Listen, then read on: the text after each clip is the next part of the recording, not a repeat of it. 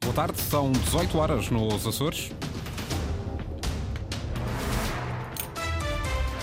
Conferimos os principais destaques desta edição. Chega Açores, assume contatos informais para acordo com o PSD, não diretamente com Bolheiro, mas com outros dirigentes do partido, diz José Pacheco. Depois da Prolacto, Insulac baixa um cêntimo o preço do leite pago ao produtor em defesa do rendimento dos lavradores. Jorge Rita garante que tudo fará, doa a quem doer. Em tribunal, Pedro Moura diz-se inocente, começou hoje a ser julgado. O presidente da Junta de Freguesia de São Roque está acusado do crime de peculato. Títulos para desenvolver já a seguir. No que diz respeito às máximas previstas para amanhã, 18 graus em Santa Cruz das Flores, 19 em Angra do Heroísmo, Horta e Ponta da Algada. Seguimos para as notícias na Rádio Pública, edição da jornalista Margarida Pereira.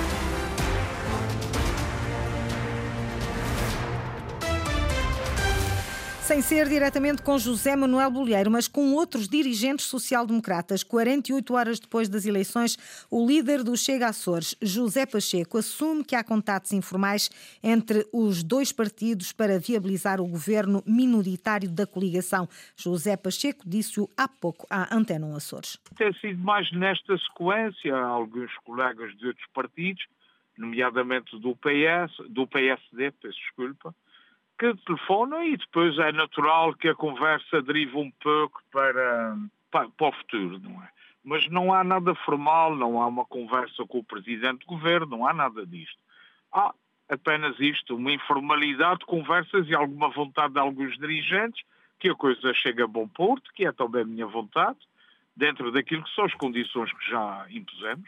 José Pacheco mantém as condições, o Chega insiste em fazer parte da solução governativa nos Açores, insiste também em afastar do futuro governo CDS e PPM, parceiros do PSD, na coligação.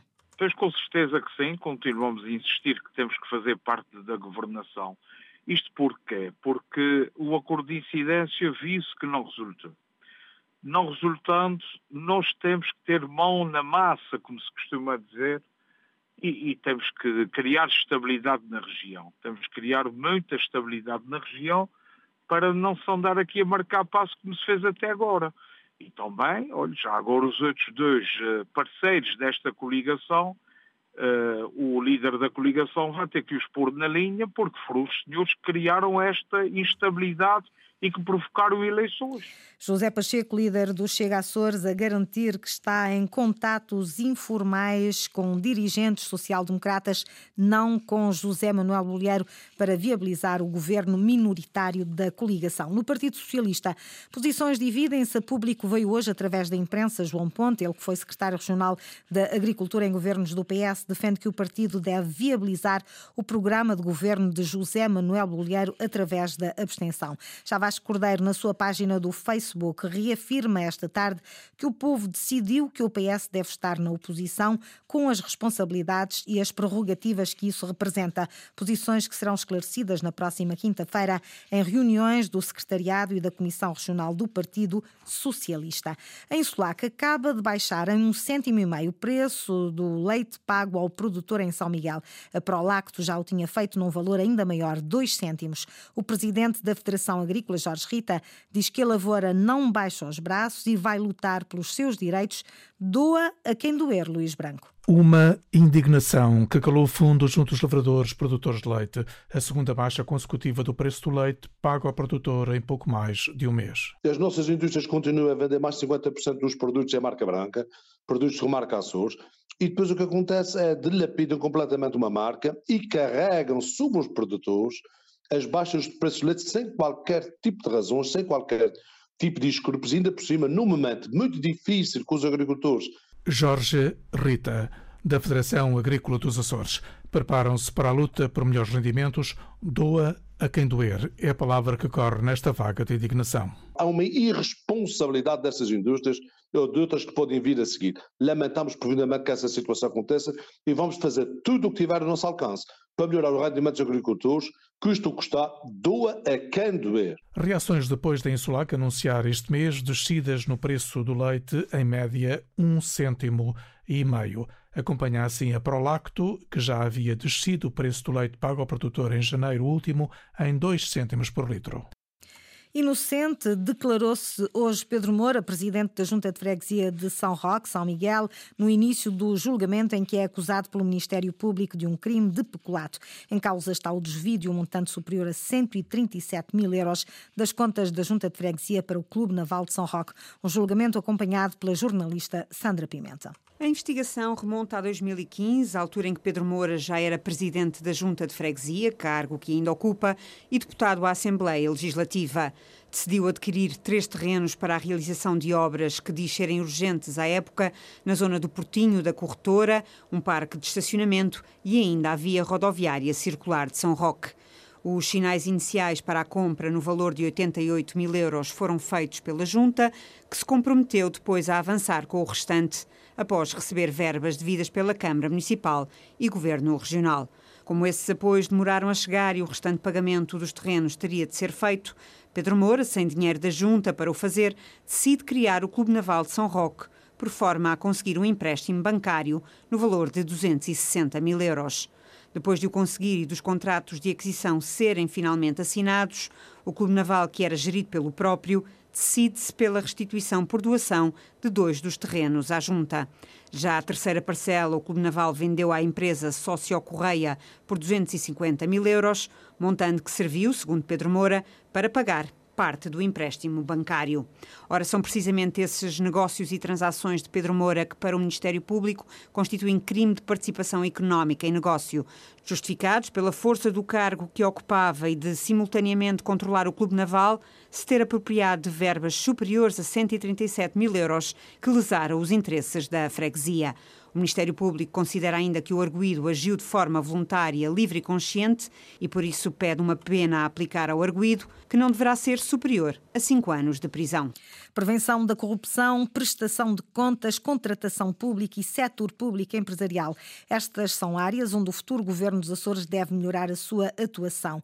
Quem o recomenda é o Tribunal de Contas antes do início de uma nova legislatura na região Ricardo Freitas. É a primeira vez no início de uma nova legislatura que o Tribunal de Contas dá o seu contributo à Assembleia Regional e ao Governo para uma boa gestão e para a sustentabilidade das finanças públicas. Numa atitude de prevenção, os juízes conselheiros decidiram divulgar, na sequência das eleições de domingo, os cinco pontos-chave que devem ser melhorados pelo novo governo que vier a ser impulsado na região. Um desses pontos, talvez o mais importante, defende a inversão do contínuo crescimento da dívida pública regional.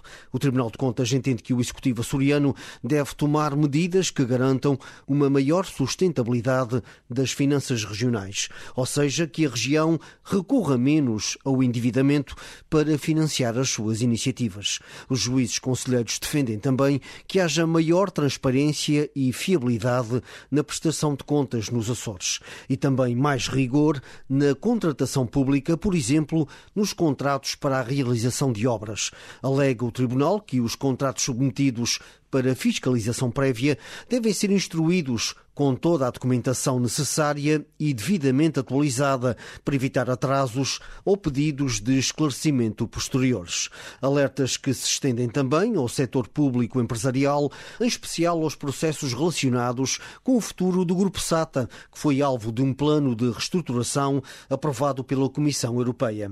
Por fim, os juízes conselheiros propõem também que o futuro governo promova a melhoria dos instrumentos de prevenção de riscos de corrupção na administração pública Pública Regional. Sugestões que o Tribunal já tinha feito ao Governo Regional da Madeira e ao Governo da República.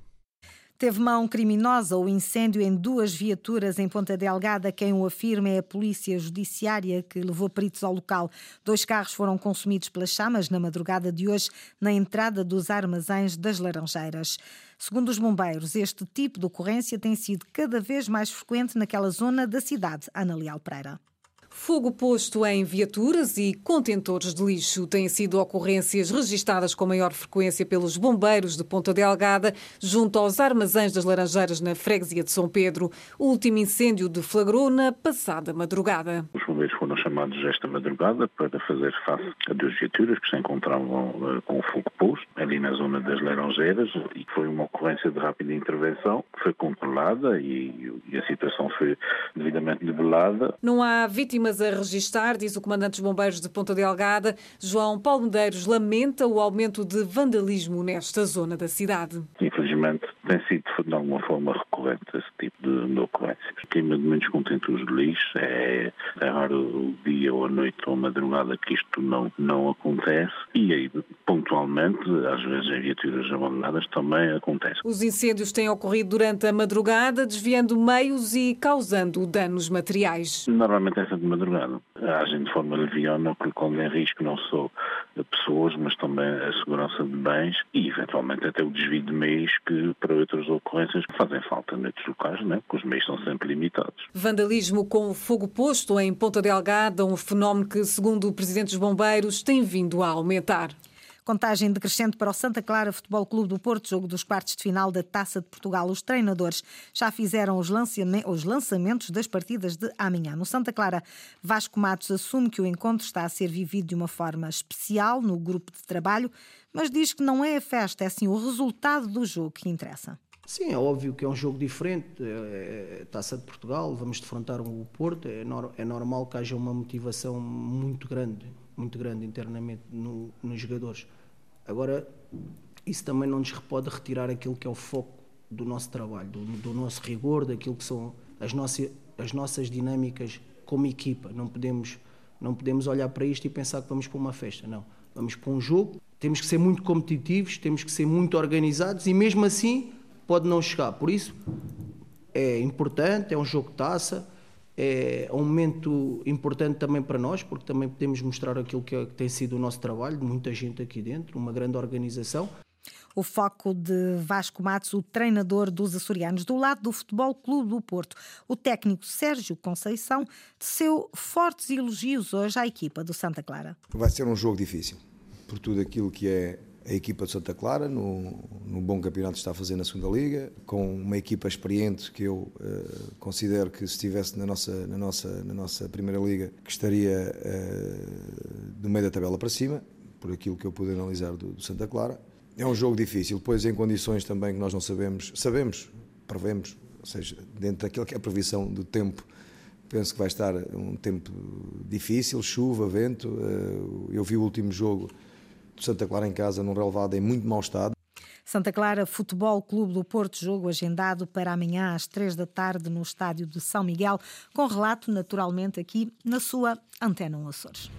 Margarida Pereira, com as notícias da região, edição às 18 horas. Recordo que a informação está em permanência online em acores.rtp.pt, também no Facebook da Antena 1 Açores.